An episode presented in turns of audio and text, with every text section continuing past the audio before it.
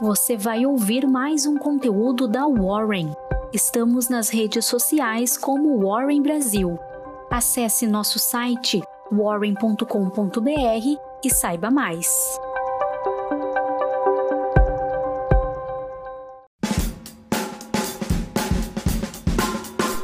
Olá, bom dia, tudo bem? Me chamo Lucas Xavier e essa é a Warren Call de quinta-feira, dia 24 de março de 2022.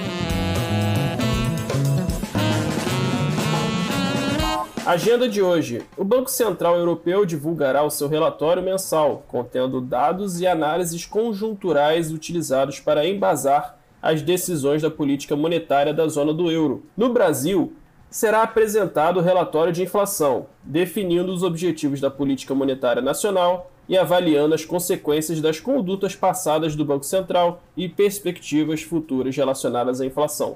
Além disso, o Conselho Monetário Nacional terá sua reunião mensal para discutir as diretrizes do sistema financeiro nacional. Fatos que marcaram o dia de ontem. Segundo os Centros de Controle e Prevenção de Doenças norte-americanos, a BA2, subvariante da Omicron que está instaurando uma nova onda de coronavírus na Europa, já é vetor de 35% dos novos casos de Covid-19 nos Estados Unidos. Em entrevista à CNN, a analista médica Liana Wynn afirmou que a nova cepa parece ser ainda mais contagiosa que a variante original, com crescimento 80% superior estimado no Reino Unido, mas que não aparenta ser mais letal e que as vacinas protegem contra os efeitos mais graves. Nesta quarta-feira, em evento do Tribunal de Contas da União e da Fiesp, Roberto Campos Neto, presidente do Banco Central, disse que se espera por um período relativamente longo a contração econômica e a alta inflacionária no país, que estima atingir seu pico em abril deste ano em resposta à guerra na Ucrânia.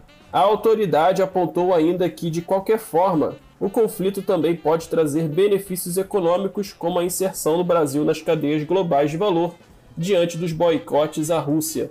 Bolsa brasileira, com as petroleiras, o Ibovespa teve o seu sexto pregão consecutivo de alta, encerrando a 117 mil pontos, em alta de 0,16%. Varejo.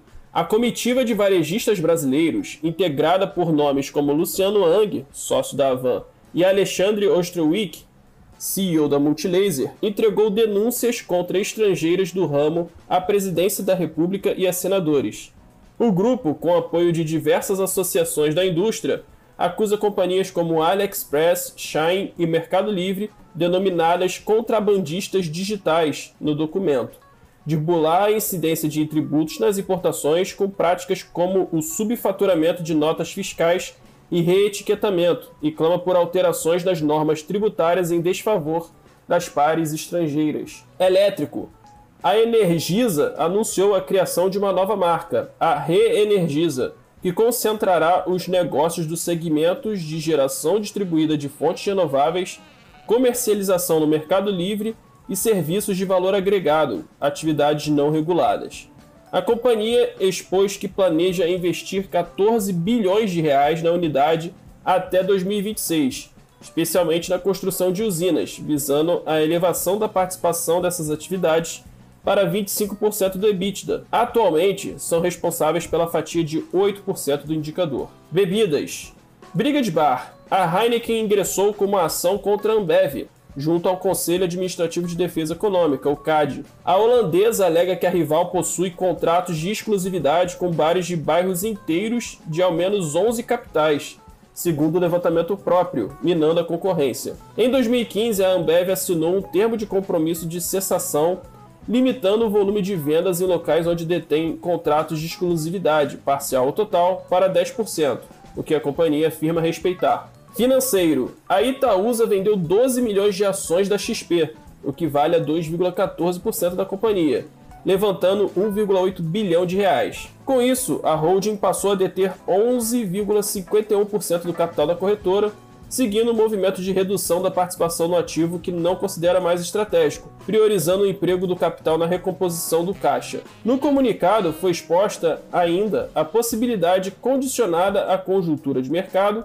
de venda de mais 24 milhões de ações esse ano, visando a realocação do capital, possivelmente nos setores de energias renováveis e concessões de infraestrutura, entre outros direcionamentos. Bolsas americanas. Com o temor inflacionário em alta diante da elevação dos preços de petróleo, Wall Street teve uma sessão de queda. S&P 500 e Nasdaq encerraram o pregão caindo 1,23% e 1,32%, respectivamente. Juros Brasil.